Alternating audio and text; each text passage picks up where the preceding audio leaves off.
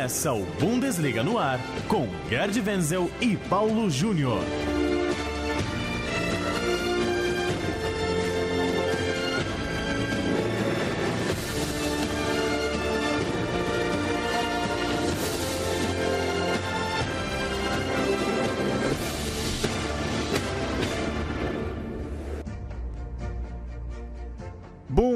Bundesliga no ar, edição de número 45 do nosso podcast que trata de futebol alemão aqui na Central 3. Toda quinta-feira, um novo programa em central3.com.br e também bundesliga.com.br. Eu sou Paulo Júnior, mais uma vez a companhia de Gerd Wenzel aqui nos estúdios da Central 3.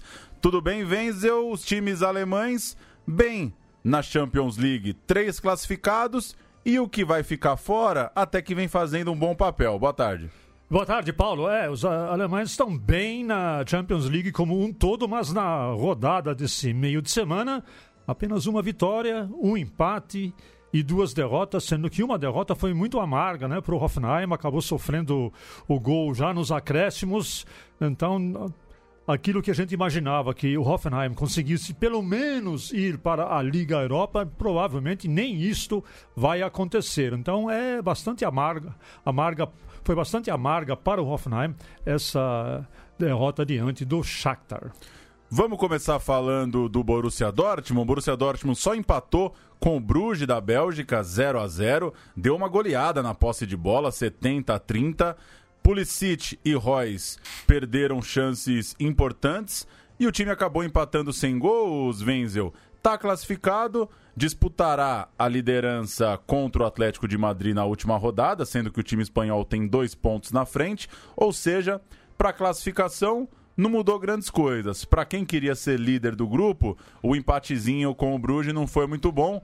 É, Vacilo do Dortmund, né? Não dá para dizer que não é um vacilo empatar 0 a 0 em casa. É, é um vacilo mesmo porque até a torcida aurinegra contava com uma vitória certa para poder garantir aí o primeiro lugar é, na tabela de classificação, que a gente sabe que é importante. Você estar no é, ficar em primeiro lugar na tabela da classificação é fundamental porque você fica no primeiro pote e vai enfrentar é, o, os segundos dos respectivos grupos. Foge de Barcelona, foge de Real Madrid. Então, aí que está, né? Mas às vezes também um, um time grande fica em segundo lugar, então pode até haver aí uma dar uma sorte aí pro Borussia Dortmund. De qualquer maneira, o, o Borussia não depende mais do seu próprio resultado para ficar em primeiro e ficando em segundo ele vai poder pegar aí um osso duro nas oitavas de final.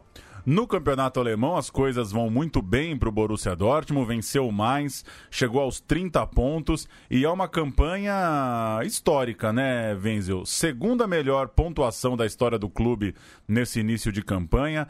Primeira vez na história que chega aos 12 primeiros jogos de forma invicta. 35 gols é, som, somados, acaba sendo a segunda melhor marca da história do ataque do Borussia a essa altura do campeonato.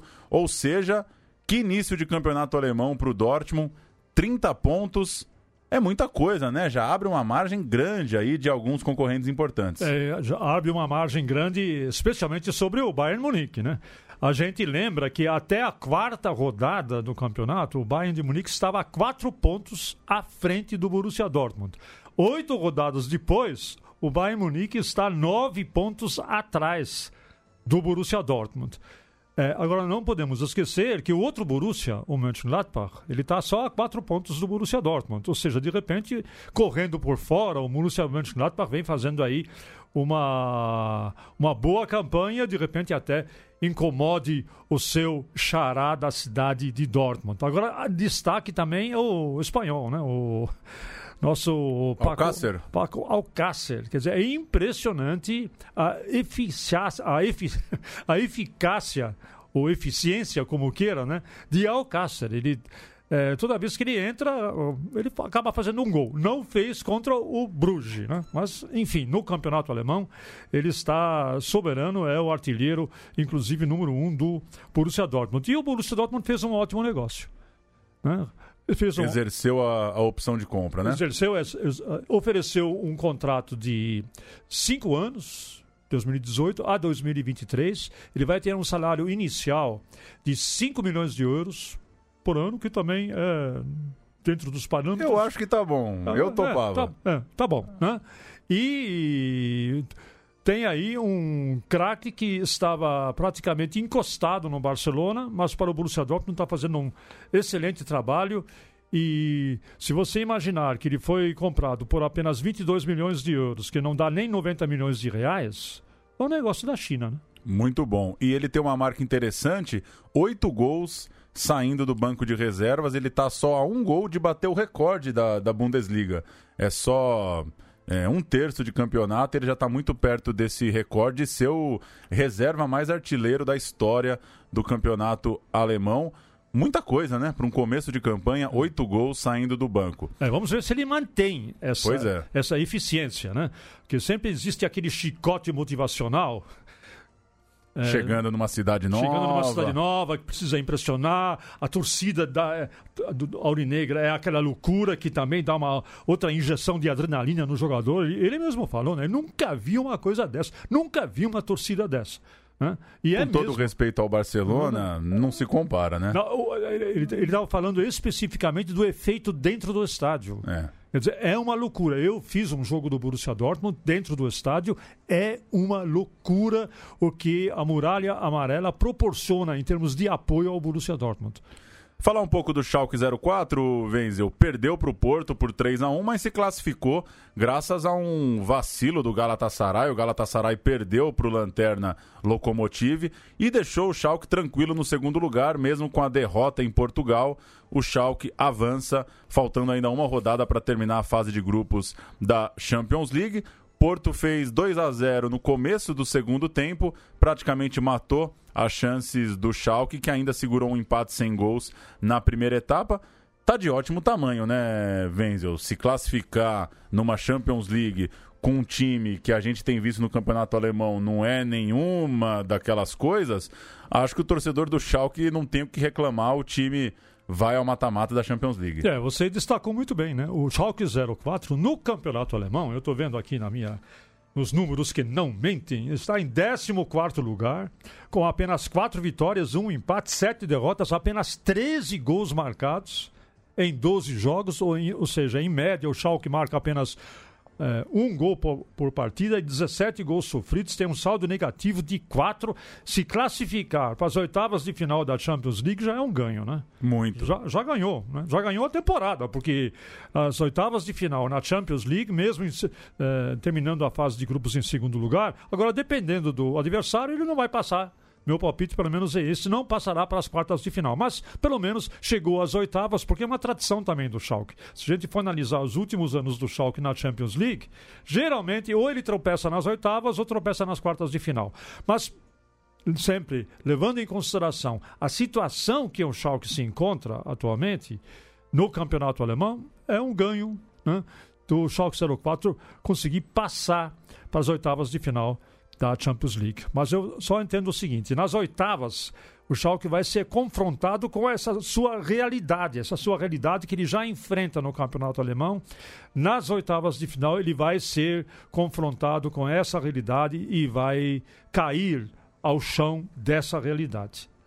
No campeonato alemão, conseguiu uma boa vitória na última rodada, 5 a 2 para cima do Nuremberg. Já tem uma pontuação de meio de tabela, 13 pontos, já não é aquela, aquela coisa horrorosa de algumas semanas atrás. Já abriu até uma certa distância da zona de rebaixamento, mas agora visita o Hoffenheim, um jogo duríssimo. Vamos ver se o Schalke tem bola para pelo menos passar uma Bundesliga tranquila, né? Sem brigar lá embaixo. É, eu tenho as minhas dúvidas sobre isso. O Salco 04 é muito instável, é, carece de um meio campo criativo, que ele não tem, depende de um ou outro atacante, do Burgstaller, por exemplo. E Naldo já também na defesa em fase final de carreira, caiu muito de produção o Naldo, né? Essa, uma dessas questões que se levanta sobre a defesa do Schalke 04 é essa também. Então, o Schalke 04 pecou por não contratar melhor do, nesse verão que passou, né? não se reforçou à altura e está pagando o preço por isso no campeonato alemão. Chegamos no Bayern de Munique, Wenzel. Fazia tempo que o Bayern não fazia um jogo de goleada, atropelando o rival como nos bons tempos. Fez 5 a 1 para cima do Benfica. 3 a 0 em pouco mais de meia hora. Teve aqueles começos dos bons tempos, de fato, do Bayern de Munique jogando na sua casa. E acabou com 5, 2 de Lewandowski, 2 de Robin, 1 um de Ribéry, a velha guarda ali do ataque marcando. E o Lewandowski chegou numa marca importante, 51 gols na Champions League, superou a barreira dos 50. É um respiro aí, né? Acho que um sopro de otimismo para o torcedor do Bayern. E eu já jogo para você uma declaração interessante do Nico Kovac, que ele disse: nos jogos grandes a gente vê a capacidade desse time. O problema é que nos jogos contra adversários é, piores tecnicamente a gente não está conseguindo jogar. É, você acha que é mais ou menos por aí? O Bayern pode ter dado uma amostra que ainda tem bola para queimar? Fazendo cinco no Benfica? É, eu acho que não é por aí, não. Eu acho que o Benfica facilitou demais a vida do, do Bayern Munique tanto facilitou que Lewandowski voltou a marcar, Robin voltou a jogar, Ribéry. Quer dizer, você deixa Lewandowski, Robin e Ribéry jogar, você quer o que da sua vida, né? Deixou livremente, não teve uma marcação especial, não teve um esquema defensivo é, mais acurado. E aí o Bayern de Munique deitou e rolou. É só o Bayern Munique enfrentar um time que monta muito bem a sua defesa anulando Lewandowski, anulando Robin, anulando Ribéry, uma marcação cerrada e jogando no contra-ataque, porque foi exatamente isso que a gente viu contra o Fortuna Düsseldorf. Contra o Fortuna Düsseldorf, nós vimos um atacante belga, um jovem é, mais, ou, mais ou menos né, desconhecido, de repente fazer um hat-trick. E, Bacchio. É, e um, um, um, gol nos acréscimos em plena Allianz Arena, uh, só explorando a sua própria velocidade e a zaga do Bayern de Munique, nem Boateng, a atuação do Boateng naquele, naquele jogo contra a Fortuna Düsseldorf e também do Zülle foi deletéria, foi, foi, olha, foi uma das coisas mais é, horríveis que eu já assisti em termos de atuação de uma defesa do Bayern de Munique nos últimos tempos. E sem contar que nesse momento o Bayern Munique não tem um meio-campo de criação. Não tem alguém no meio-campo que vai criar as jogadas, que vai fazer as triangulações, que vai aproveitar, fazer lançamentos nos espaços vazios que se apresentam. Então, aí as bolas dificilmente chegam em boas condições para o Lewandowski para o Robin ou para o Ribéry, mas contra o Benfica isso não aconteceu. O Bayern jogou à vontade, emplacou 5 a 1, mas não se iludam. O Nico Kovac está sob fogo cerrado. O Uli Hoeneß, o presidente do Bayern Munique, logo depois do jogo com o Fortuna, falou o seguinte: nós temos que repensar toda a estrutura do Bayern Munique. O que ele quer dizer com isso? Repensar. Ele era um fã adoroso, ardoroso do Nico Kovac, mas de repente ele já não está dando mais todo apoio ao Nico Kovac e isso pode ser fatal para o Nico Kovac. Se na Bundesliga não vierem os resultados logo, eu cravo e assino embaixo e passo no cartório. Ele cai no, no, no final do primeiro, do primeiro turno. O Bayern segue apenas na quinta posição, nove pontos atrás do Dortmund. No sábado visita o Wolfsburg, que é o nono colocado. Como você disse, o Bayern vem de um empate 3 a 3 contra o Fortuna Düsseldorf tenta se recuperar agora fora de casa. Então, você falou quinto, né? O número 5 é fatal para o Bayern de Munique. Ó, aqui, ele está em quinto lugar, tem apenas o quinto ataque e tem apenas a quinta defesa. Então nós temos aí um Bayern que em, nos, nos, nos, nos, quesitos que importam realmente, em termos de ataque, em termos de defesa, defesa eficiente e ataque eficiente, ele é apenas o quinto do campeonato alemão. Não, não adianta você ter 70% de posse de bola né, se você não tra traduz essa posse de bola em eficiência. Traduziu contra o Benfica, mas no campeonato alemão não traduziu porque os adversários, especialmente os adversários mais fracos, eles já sabem como é que o Bayern atua. Ele não tem um esquema tático definido, não, não conseguiu ainda definir um padrão de jogo. Nico Kovac não conseguiu dar um padrão de jogo para o Bayern de Munique, que tem a sua marca de técnico Nico, Nico Kovac. Por quê? Porque o Nico Kovac ele é limitado taticamente. O negócio dele é espírito de equipe, é muita, muita força física e no vestiário é, ó, ó, gente, o negócio é o seguinte, unidos venceremos. Então, esse é o discurso do Niko Kovac. Ele não tem opções táticas para o seu time quando o seu time está em dificuldade. Chegamos no Hoffenheim para fechar o quarteto de Champions League. Perdeu por 3 a 2 para o Shakhtar Donetsk, um gol do brasileiro Tyson já no finalzinho do jogo, nos acréscimos. E, enfim, o Hoffenheim não vai se classificar, mas é, dá para dizer, viu, Wenzel, que poucas vezes um quarto colocado mostrou um futebol tão bom numa fase de grupos da Champions League. O Hoffenheim não ganhou nenhum jogo na sua estreia na Champions League, mas fez 10 gols jogou de igual para igual com o Manchester City, jogou de igual para igual com o Lyon, perdeu esse jogo para o Shakhtar no finalzinho, um gol que deve acabar custando a vaga do Hoffenheim numa Europa League, mas eu acho que o torcedor tá orgulhoso porque num grupo tão difícil, né? City, Lyon e Shakhtar, é, o Hoffenheim não, não fez feio não, e acho que esse, essa marca de 10 gols marcados em 5 jogos é muito boa para um estreante de Champions League. É, e contra o Shakhtar, nessa partida específica, acho que uh, o, o Julian Nagelsmann e o time como um todo cometeu um erro fatal. Né? Ao contrário da sua característica, isso nos últimos 10 minutos do jogo. Ao contrário da sua característica de sempre ir para cima, tentar o gol, um gol da vitória. Não, ele resolveu segurar o empate, porque sabia que com o empate ele ainda teria chances de eventualmente se classificar para a Liga Europa. Já que a vitória não dá, no... Ele ficaria no terceiro lugar com ficaria, o empate. É, ficaria no terceiro lugar com o empate.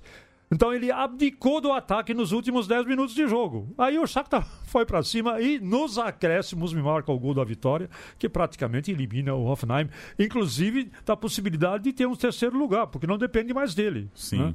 Então, Precisa buscar uma vitória é. contra o Manchester City e ainda depender do outro resultado. Fora de casa. É. Quando vai acontecer isso? É bem difícil.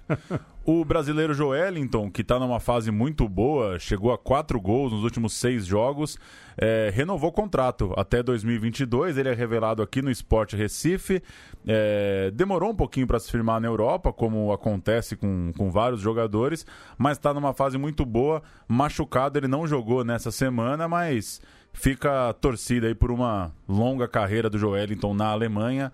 Tá muito bem de fato. É, e no Hoffenheim é um clube legal para ele. ele. A cobrança é menor. Se ele tivesse num clube como o Borussia ou o Bayern de Munique, haveria muita cobrança. Mas um clube como o Hoffenheim, que no frigir dos ovos é um clube pequeno, né? Há, uma, há uma, um nível de exigência é, menor, é uma cidade pequena, agradável de morar, é, um, é, é muito provinciano, então não há assim as, a, a, a pressão de uma torcida gigantesca, de uma cidade grande, onde a imprensa fica em cima o tempo todo cobrando. Legal, se ele ficar é, realmente lá como está previsto, né? Até 2022 ele pode fazer uma boa carreira no Hoffenheim. E um treinador ofensivo, né? Um time que acho que é, é. bom para qualquer atacante, né? É, só que o Julian Nagelsmann vai embora. Vai né? embora. No próximo ano ele, ele vai ele já assinou contrato com o, o, Leipzig, então a verificar também qual é o técnico que vai assumir no Hoffenheim. No campeonato alemão, o Hoffenheim está no sexto lugar, depois de empatar por 3 a 3 com o Hertha, e agora, como a gente já citou, recebe o Schalke. Atualmente o time está a três pontos do terceiro colocado, o Frankfurt, então tá no bolo ali de cima. Acho que o Hoffenheim tem bola para voltar à Champions League do ano que vem, para é. ficar pelo menos no terceiro, no quarto lugar. Acredito que sim. E esse encontro entre Hoffenheim e Schalke vai ser um encontro do, de, dos dois técnicos mais jovens da Alemanha, o Domenico Tedesco, do Schalke 04, e o Julian Nagelsmann, do Hoffenheim. E os dois fizeram o curso de técnico juntos. E o Domenico Tedesco ficou em primeiro lugar nesse curso e o Julian Nagelsmann ficou em segundo. Então são os dois melhores técnicos num curso que eles fizeram há dois, três anos. E vamos ver como é que os ex-colegas de turma vão eh, se enfrentar agora nesse próximo fim de semana. Borussia Mönchengladbach venceu, venceu o Hannover por 4 a 1, está a 4 pontos do líder. Agora vai visitar o RB Leipzig. Você acha que dá para dá para cravar que o Mönchengladbach é o perseguidor do Borussia Dortmund, lembrando que ainda tem Dortmund e Mönchengladbach na rodada 17, eles ainda não se pegaram nesse campeonato alemão, e acho que é a grande pergunta, né? Se tem bola para acompanhar a passada do Dortmund. É, ao contrário do Schalke e ao contrário do próprio é, Bayern Munique, o Borussia Mönchengladbach ele fez boas contratações. Eu só cito uma, né? O Play A um excelente jogador, jovem, francês, está pondo para quebrar. O, é, E tem ainda outros jogadores uh, importantes que vão voltando a jogar, como o Stindl, da, da, da, seleção alemã, o próprio brasileiro Rafael. Então tem um, tem um elenco muito interessante. O Borussia Mönchengladbach, o seu técnico Dieter Hecking, eh, renovou, renovou o, o, seu contrato. Então eh, tem uma previsão de estabilidade no time. Agora, a verificar agora, quando ele for enfrentar times mais eh, encorpados, vamos dizer assim, como o próprio Leipzig. Né? E depois, como o próprio Borussia Dortmund, líder, como vai se comportar. Nesse momento, com a campanha que fez, oito jogos, dois empates, duas vitórias, 30 gols marcados, não é pouca coisa, é o segundo melhor ataque do campeonato, 14 gols sofridos. Então nós temos aí uma situação dos dois Borussias aí disputando, por enquanto, é, pau a pau a liderança do campeonato alemão, lembrando mais uma vez que o Gladbach está apenas quatro pontos atrás do Dortmund. Fechando ali a parte de cima da tabela, o Frankfurt ganhou uma posição, virou terceiro ao vencer o Augsburg por 3 a 1 fora de casa, e o Leipzig caiu para o quarto lugar porque perdeu na visita ao Wolfsburg. De toda forma, são mais dois times que seguem ali à frente do Bayern de Munique. A ver se essa turma se esses quatro primeiros vão aguentar é, uma distância ali para o Bayern de Munique, né? É muito estranho ainda ver o Bayern de Munique no quinto lugar. Tô curioso aí para é. ver se, se Frankfurt e se Leipzig que aguentam. O Eintracht Frankfurt é surpreendente, né? É surpreendente porque muita gente falou, não, porque o Nico Kovac vai sair, o Frankfurt vai cair. Eu mesmo tive, no, no primeiro momento, eu tive essa impressão, porque muitos jogadores foram embora, né? Do, do, do Frankfurt. De repente, o jovem, o novo técnico austríaco, é, ele conseguiu, Aldi Hütter, ele conseguiu é, dar um padrão de jogo. O time joga muito bem, tem é, jovens é, jogadores. O Jovic, por exemplo, é um excelente jogador, artilheiro. O Eintracht Frankfurt é uma das surpresas é, desse campeonato. Há muito tempo que o Eintracht Frankfurt, que não nos esqueçamos, né, ele é o campeão da atual campeão da Copa da Alemanha, com o próprio Nico Kovac em cima do Bayern Munique. Ele há muito tempo que ele não está numa terceira posição do campeonato, apenas três pontos do Gladbach e sete pontos do Bayern Munique. Do jeito que joga, eu tenho visto o Eintracht Frankfurt jogar, é, é surpreendente. Tomara que a torcida do Eintracht Frankfurt, que há muito tempo não vê o seu Eintracht Frankfurt disputar um título, foi na década de 90 que a última vez isso aconteceu, com o lendário técnico Stepanovic, da antiga Iugoslávia. Então, naquela época, o Frankfurt ainda tinha. É, almejava disputar um título e por pouco não ganhou o título em 1992, salvo engano da minha parte. É bom ver o Frankfurt de volta, tem uma torcida muito fiel, muito firme, e é bom ver o Frankfurt de volta ao topo da tabela. Pra gente fechar o programa de hoje, Venzel, registrar que o homem acusado de atacar o ônibus do, do Borussia Dortmund no ano passado, aquele caso antes do jogo contra o Mônaco pela Champions League, pegou 14 anos de prisão, é, foi condenado, foi considerado culpado pelas acusações de tentativa de homicídio, tem também uma multa em dinheiro aí, 15 mil euros ao Bartra, zagueiro do Dortmund, que precisou, então zagueiro do Dortmund, hoje de volta ao futebol espanhol, o Bartra precisou passar por uma cirurgia para tirar os, os estilhaços de vidro né, da, da janela do ônibus que acabaram é, estourando e, e, ferindo o Bartra. É, já está preso, né? O, o, o cara já está preso há algum tempo. Mas é um caso que, nesses tempos de final de Libertadores de muito debate sobre segurança e se como, como tocar um evento de futebol, é, é um caso de que a justiça andou, né, Wenzel? Um ano aí do caso, saiu o julgamento, todo mundo já sabe que foi o cara, ele já deu depoimento das motivações dele e Cana, 14 anos de prisão. É, vai ter uma. Vai, vai ter um recurso aí ainda na segunda instância, mas depois acabou. Não vai haver uma revisão da pena, provavelmente, né? Porque é tão eclatante, tão claro, né? E uma pena dura, né? Dura. Hum. A gente é, só deve lembrar que é, o único, a única vítima, fisicamente falando, né? Não falando da, da vítima, das vítimas emocionais, porque houve realmente foi é, você passar por uma situação dessa, você vai fazer terapia por algum tempo na sua vida, para você passar por esse trauma. Mas fisicamente, a, a lamentar apenas o Bartra, que foi ferido no, no braço. Né? 14 anos de prisão, meu amigo. Tentativa de homicídio de 28 pessoas, porque eram 28 pessoas que estavam dentro do ônibus. Então são 20 acusações de tentativa de homicídio. Né? Então a justiça alemã. É, teve gente que achou que a pena é muito dura. Eu não achei. É isso mesmo. Tentou matar 28 pessoas, meu amigo. 14 anos de prisão. Porque não existe na Alemanha, é, salvo engano da minha parte, é, prisão perpétua. Não tenho muita certeza disso, mas talvez na próxima, no próximo programa eu possa confirmar. Então, 14 anos de prisão é, tá de bom tamanho, é isso aí. E a justiça foi rápida. Um ano definido o caso. E o Bartra muito respeitado pela torcida do Dortmund, né? É bom jogador, acabou ficando pouco, tá no Betis agora, de, de volta à Espanha, mas é um cara muito querido lá, né? É muito querido, inclusive tive uma festa para ele de despedida oficial, ele veio da Espanha especialmente para essa festa, foi homenageado pela diretoria, né?